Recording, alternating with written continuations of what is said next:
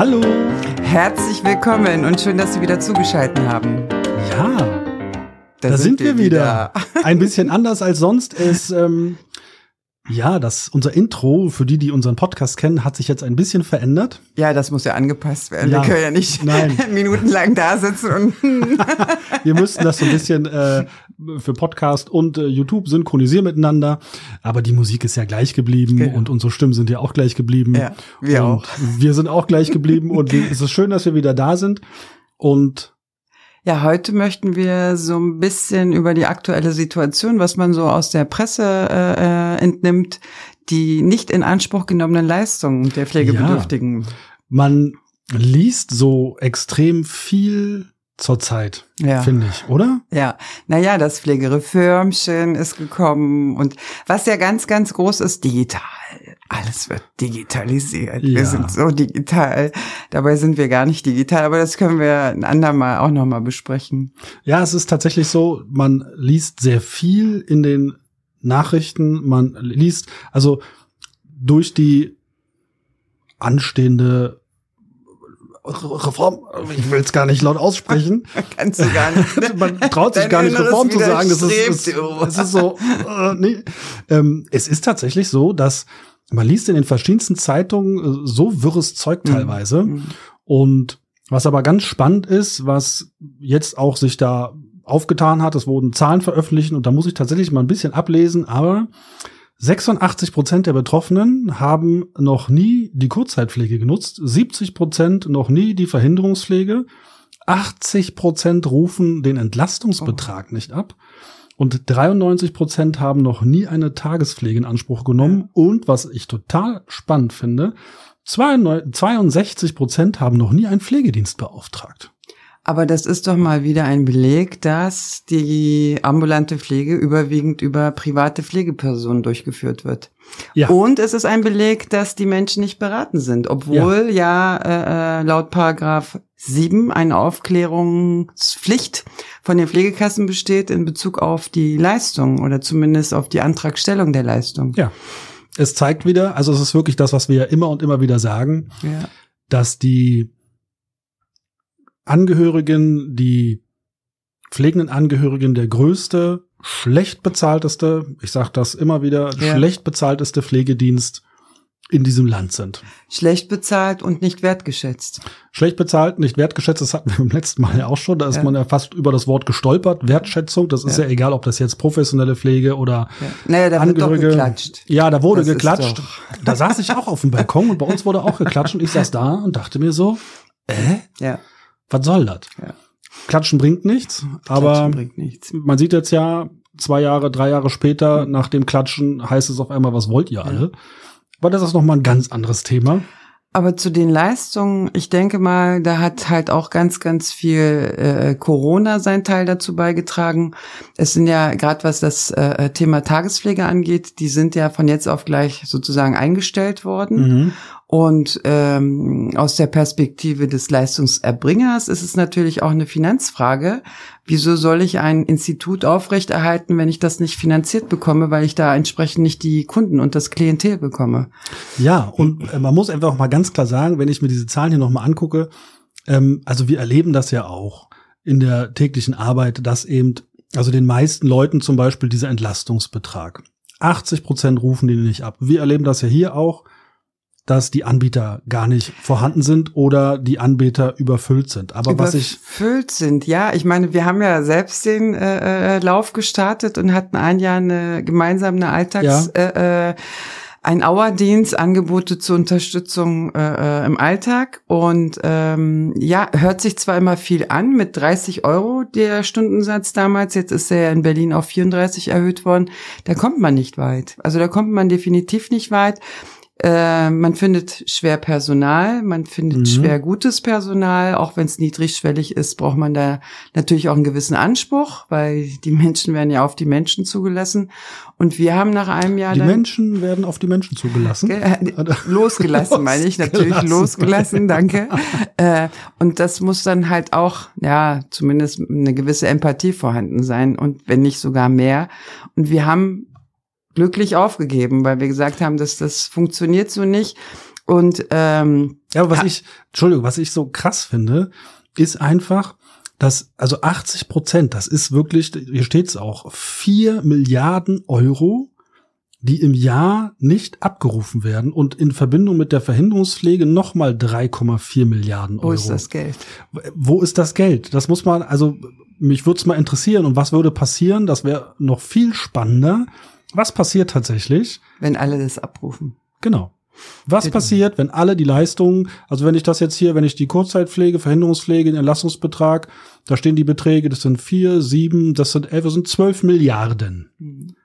Die kriegen ja jetzt schon immer rum, ist es kein Geld da ja, und äh, ja. so. Was würde passieren, wenn wir das machen würden? Und ich finde es halt so spannend, weil das erlebe ich jeden Tag, jeden Tag bei Neukunden bei der Verhinderungspflege. Den Leuten ist es nicht bewusst und ich erlebe das immer wieder, dass die auch mit einer Skepsis einem ja. gegenüber sitzen, wenn man anfängt, denen zu erzählen, wie eine Ersatzpflege gestaltet werden kann. Mhm.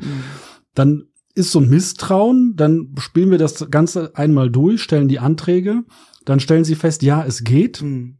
Und dann sind sie beruhigt. Aber erstmal ist das so, nein, das kann doch nicht sein. Na, da erlebe ich halt auch ganz oft, dass die Ersatzpflegeperson sich so ein bisschen zurückhält, äh, ähm, weil die Person ja namentlich genannt werden muss, auch Adresse. Und da ist halt die Sorge hoch, äh, ich bekomme ja irgendwie Gelder von anderer Seite, Bürgergeld heißt es, glaube ich, jetzt, oder keine Ahnung, helfen und, und, und ähm, dass das damit irgendwie kollidiert. Tut es nicht. Also ich sage es auch immer, immer, immer wieder. Die Namen der Ersatzpflegepersonen sind dafür da, dass wenn in der Ersatzpflege was passieren sollte, also ein Unfall, da ist nämlich die Unfallversicherung des Pflegebedürftigen, äh, äh, der damit eingreift. Dazu dient das Ganze eigentlich nur. Ja, man hat manchmal das Gefühl, dass ich will mal nicht sagen, dass die alle denken, dass, dass sie dann in so einer Grauzone auf einmal unterwegs sind, wo ja, meine, meine, was ich was, Bekannte macht das und so ja. und dann kommt diese, darf ich der dann was davon abgeben? Ja, die kriegen doch sowieso Geld. Also die werden ja, ja. die werden ja vorher schon bezahlt. Ja. Also das finde ich ja auch richtig. Ich meine, klar, Ehrenamt hin oder her, äh, jeder freut sich über ein Obolus. Und wenn dieser Obolus dann auch etwas höher ausfällt, ist doch der Gegenüber, also mein Gegenüber ist doch dann noch bereitwilliger. Ist halt so. Wenn man, ja. wenn man anständig bezahlt, ist mein Gegenüber dann auch bereitwilliger da zu leisten. Er muss ganz, ganz klar sagen, das ist ja auch heute, das geht ja nur, wenn Leute dann hin und her fahren. Ja. Allein die Fahrtkosten, ja. das ist ja auch das, was halt immer wieder Thema ist. Die Fahrtkosten können ja eben auch im Rahmen der Verhinderungspflege, auch bei pflegenden Angehörigen, eben mit, äh, ja geltend gemacht werden bis zum Höchstbetrag. Aber es ist immer eine Skepsis vorhanden bei den Leuten. Nee, das, das, das geht wirklich, ja. das können wir so ja. machen. Und das finde ich so faszinierend. Und in Verbindung mit diesen hohen, ich finde das, also wenn jetzt hier stehen würde 30 Prozent, 40 Prozent, ja, aber es ist ja wirklich die Masse, die diese Leistungen nicht in Anspruch nimmt. Na, also Hauptsächlich scheitert es ja daran, dass es keine Kapazitäten bei den Leistungserbringern Gut, das kommt noch mit hinzu. Also das ja. ist so, so, ja. so der erste ja. Grund, wo ich, also momentan, wenn ich Pflegeberatung durchführe, ärgert es mich insofern, ich mache meinen Bauchladen auf und sage, das und das können Sie in Anspruch nehmen. Sobald Sie dann den Leistungserbringer anrufen, ja, wir haben keine Kapazitäten. Dann gab es ja so ein Hintertürchen hier in Berlin, dass man, wenn man keine Alltagshilfe findet, einen Nachbarschaftshelfer, einen ehrenamtlichen Nachbarschaftshelfer einsetzen kann. Ganz niedrigschwellig organisiert. Äh, äh, per Online-Schulung kriegt man da entsprechend sein Zertifikat, muss dann bei der Kasse sich melden.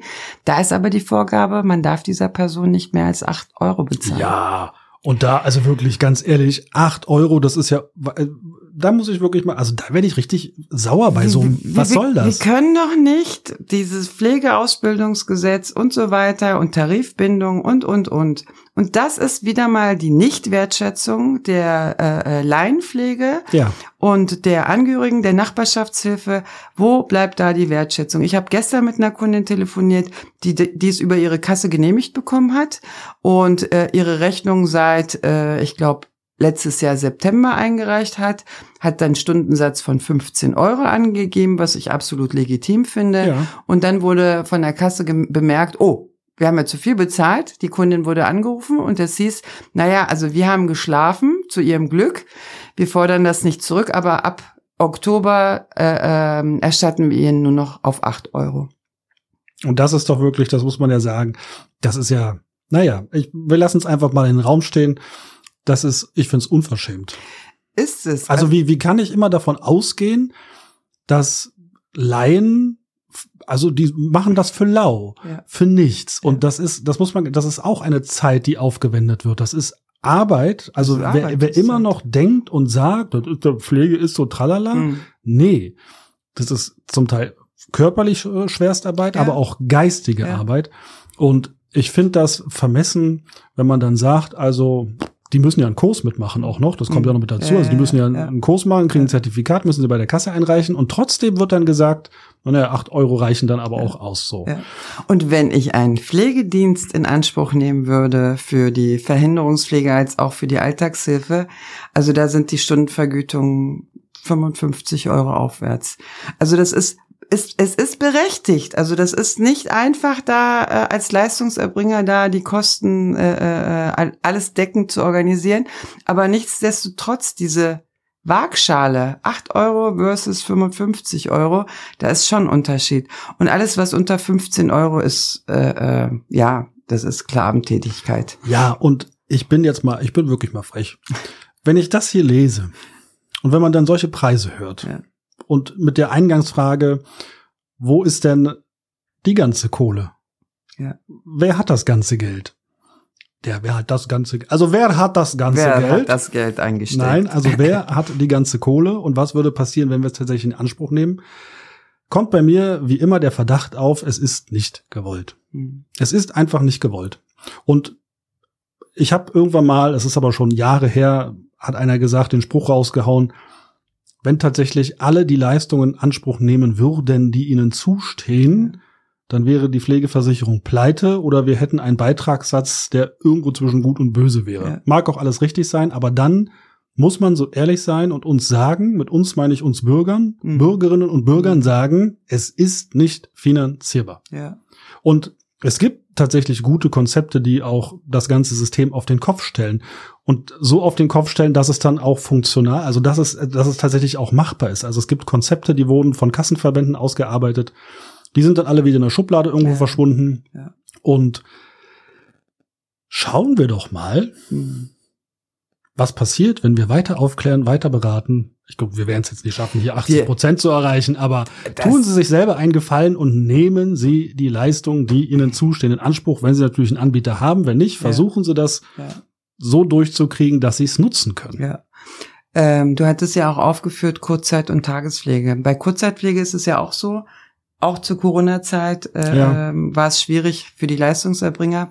Und da stellt sich für mich immer die Frage, warum muss eine Kurzzeitpflegeeinrichtung, äh, äh also losgelöst, nur eine Kurzzeitpflegeeinrichtung sein? Warum kann man Kurzzeitpflegeplätze nicht in bestehende stationäre Einrichtungen mit einpflegen, weil die Leistung ist ja letztendlich die gleiche. Das gibt es schon, diverse, äh, mhm. äh, ich glaube, Solitärplätze, die, die haben auch so einen speziellen Namen. Und da müsste halt auch äh, äh, mitgedacht werden, ob man nicht ja, das ist halt so eine Zulassungsgeschichte. Ob man diese Zulassungskriterien so kombiniert, dass als Leistungserbringer dann auch verschiedene Angebote ähm, angeboten werden können, ohne die Pflegekasse dann auch entsprechend auszunutzen, weil das gibt's ja leider auch, dass ja. man dann sagt, okay, ich biete jetzt alles an mhm. und der geht dann dahin und dahin und dahin. So habe ich dann die ganzen Leistungen ausgeschöpft. Also in die Richtung denke ich jetzt nicht, sondern dass einer, ein Anbieter verschiedene Leistungen anbietet. Ja, ja, wir hatten ja letztens einen wunderbaren Austausch ja. ne, zu diesem Thema, wo es eben auch um diese hybriden Pflegen ja. geht.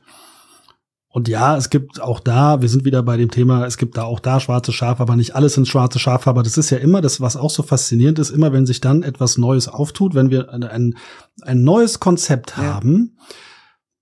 ist immer gleich der Hintergedanke da, hm, was für Kohle wollen die da abgreifen? Ja. Was machen die da? Und dann welchen gesetzlichen Riegel können wir da vorschieben, dass das ja nicht zu teuer für uns wird. Finde ich auch immer sehr interessant zu beobachten. Ja. Verständlich. Verständlich. Finde ich total verständlich, aber ich bin eben, du bist ja, sage ich mal, Anbieter Kassenseite. Ich komme ja aus der, aus der, aus der ich Leistungs, ich war. du warst, du warst. Wir müssen also, ich komme ja aus der Leistungsanbieterseite ja. und da, ich kenne es halt, so, solange ich jetzt, also ich gehe nächstes Jahr ins Silberjubiläum, solange ich in der Pflege unterwegs bin, ist das immer so, es ist immer so ein Misstrauen gegen allen Leistungsanbietern. Es ist immer so ein, so ein Mühe, naja, ob sie das alles so, so, so ehrlich machen mit dabei und ist einfach so, ich lass das mal so in dem Raum stehen. Man kann sich mal Gedanken drüber machen. Ich finde das wirklich, also ich fühle mich da nicht auf den Schlips getreten, aber ich habe oft das Gefühl, dass ich also, obwohl ich wirklich eine saubere Weste habe, bei mir könnte morgen die Staatsanwaltschaft einreiten, würde mir nicht stören, immer das Gefühl habe, ich stehe irgendwie so auf dem, auf dem, wie sagt man, auf der Anklagebank mit dem Vorwurf, was machen Sie denn da? Jein, lieber Jens. so, Jein. jetzt, ich, ich schalte mal auf der da und dann gehe ich. Also, ähm, ja, zum, ja, zum, siehst du, da waren wir schon beim Jahr. Teil so, hören Sie zu, jetzt geht's los. ähm, aber es gibt wirklich ganz, ganz viele Gesetze, die mit einer guten Idee, also anhand von Projekten, Austestungen und so weiter in die Welt geworfen wird oder geschaffen wird. Und dann wird das nicht so genutzt, wie es genutzt werden sollte. Beste Beispiel war dieser Gründungszuschuss von, ah, ja. von ja. Wohngemeinschaften. Ja. Da war ja die Idee, dass man das äh, äh, Privatmenschen zur Verfügung stellt, sprich du, ich und noch zwei Freunde von uns tun uns zusammen und unsere Eltern äh, äh, machen sozusagen eine WG und wir organisieren das Ganze und dafür gab es einen Gründungszuschuss. Ist kaum abgerufen worden. Auch da, wo sind diese Gelder? Darf ich da, darf ich da ganz kurz einhaken? Da kann ich mich dran erinnern, da gab es damals, ich kenne einige, die das versucht haben, und dann kam der Datenschutz so ein bisschen dazwischen, ja. weil da wurde dann gefordert, dass von den, sagen wir mal, vier Leuten, die irgendwo einziehen, eben ich weiß, ich, ich krieg's nicht mehr genau zusammen, aber es, es sollte irgendwie alles genau so Kasse, offengelegt werden. Wirklich, hm. und aber an der Stelle, wo es nicht hingehört. Ja. Und da kann ich verstehen, dass die dann einen Rückzieher gemacht haben, gesagt haben, sag mal, äh, machen wir nicht. Und äh, äh, der äh, Sachbearbeiter, Kundenberater, Beraterin in der Kasse hat dann irgendwelche Umrisse, Zeichnungen, also so so.